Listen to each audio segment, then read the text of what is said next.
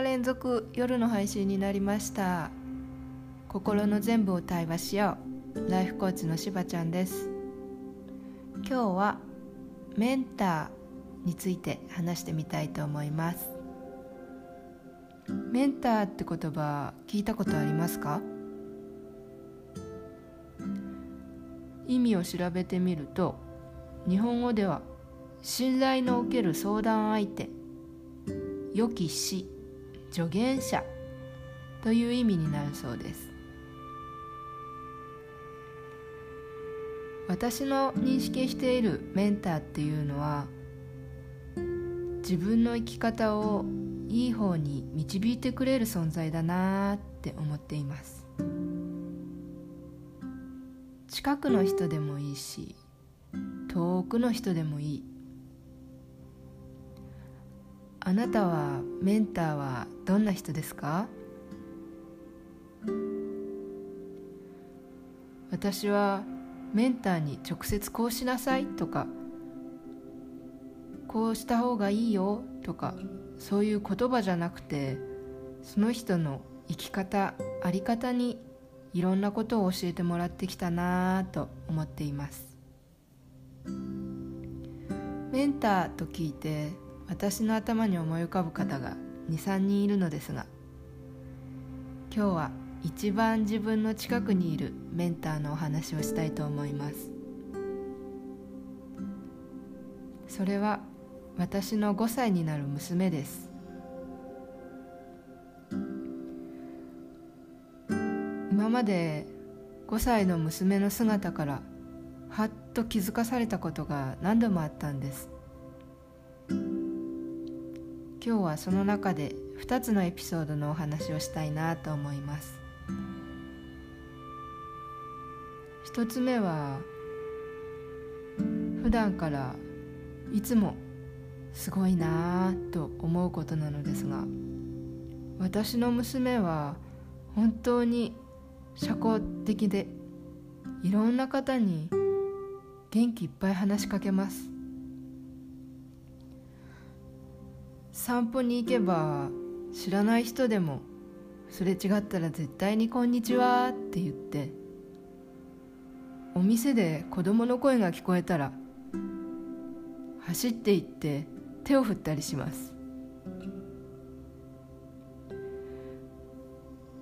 なんかそんな姿を見てるとああこの子にとっては世界中のみんなが友達なんだなって思います。そして長い間人が怖いな嫌われたらどうしよう。そんな思いをずっと持っていた私に何言ってんの？世界中のみんな友達じゃん。というのをその姿から教えてくれているような気がしています。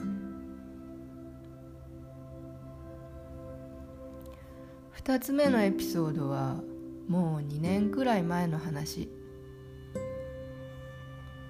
私がうつ病ですごく落ち込んでいた時です。その時期は本当にもう力尽き果てたような形で家の中にずっとこもっていました。本当にもう何もしたくなかった。それである日娘につぶやいたんですママもう全部嫌になっちゃった。もう全部嫌だって。そしたら娘がこう返してくれました。パパといればいいのに。私とパパママのこと大好きだよ。なんで嫌なの？当時3歳の娘がそうやって教えてくれたんです。その言葉を聞いて